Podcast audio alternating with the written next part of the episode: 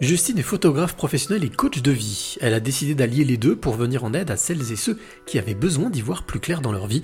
Un vrai plaisir au quotidien, c'est la rencontre inspirante du jour. Je m'appelle Justine Potier, je suis photographe et coach de vie en développement personnel.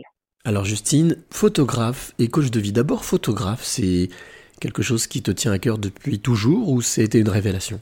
Euh, Alors la photographie, quelque chose que j'ai pratiqué depuis très longtemps.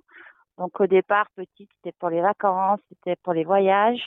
Euh, et puis c'est quelque chose qui m'a toujours suivi.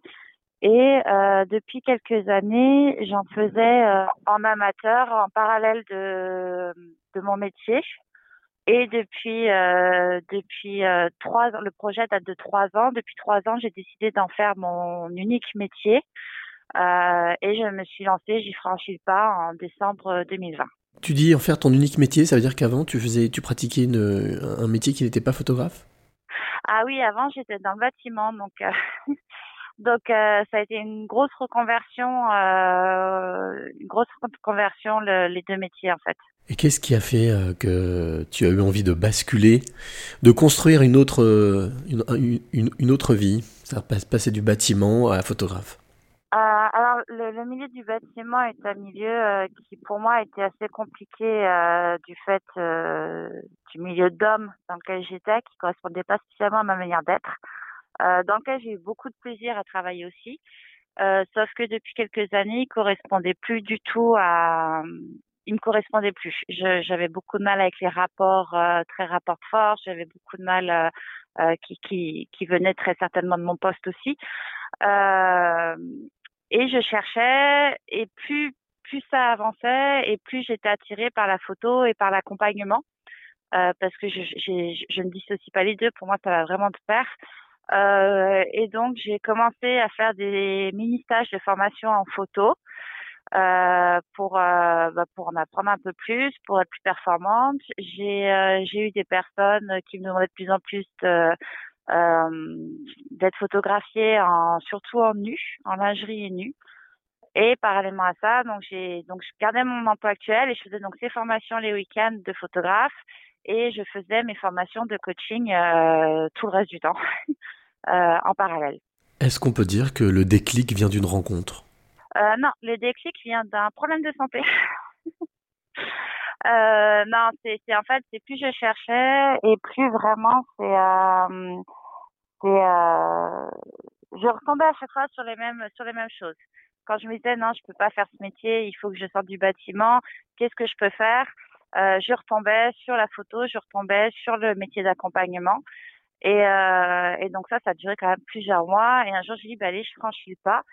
Euh, j'ai commencé, puis j'osais pas trop à lâcher mon ancien emploi parce que j'avais quand même une bonne situation. Et, euh, et un jour, en fait, je me suis euh, cassé euh, le pied euh, très fortement, euh, qui a été diagnostiqué en, en, quelque sorte comme une fracture de fatigue. Et en fait, ça, ça a été mon déclic quand je suis retournée dans l'entreprise après mes deux mois d'immobilisation. j'ai dit, bah non, non, là c'est le moment. stop, t'arrêtes tout et, et c'est le moment quoi.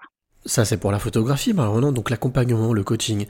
Quelle est le, quelle est l'émotion que ça te procure de, de pouvoir accompagner euh, certaines personnes? Euh, voilà, moi ça me fait un bien fou, je suis heureuse. quand les gens, quand euh, à la fin de la rencontre, ils ont le sourire, ils ont le peps, euh, ou ou des fois selon selon les, les, les retours, hein, selon les échanges, sont tout simplement apaisés, soulagés, ou ont pu vider un peu leur sac. Moi ça me fait beaucoup de bien, je suis contente. Et donc, c'est un peu compliqué pour moi de le décrire parce que c'est vraiment un ressenti assez fort. Euh, où bah, enfin, je, fais partie des personnes, par exemple, qui, quand je prenais le bus pour aller au lycée, déjà, bah, les personnes qui étaient à côté de moi me racontaient leur vie.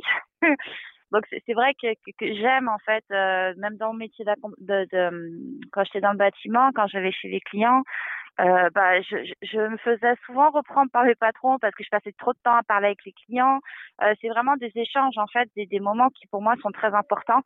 Euh, bah, ça touche vraiment l'échange et, euh, et puis c'est une partie que les que, que les personnes se, se, se livrent, expriment, racontent. Et euh, non, je trouve ça je trouve ça beau et moi ça me procure beaucoup de bien en fait.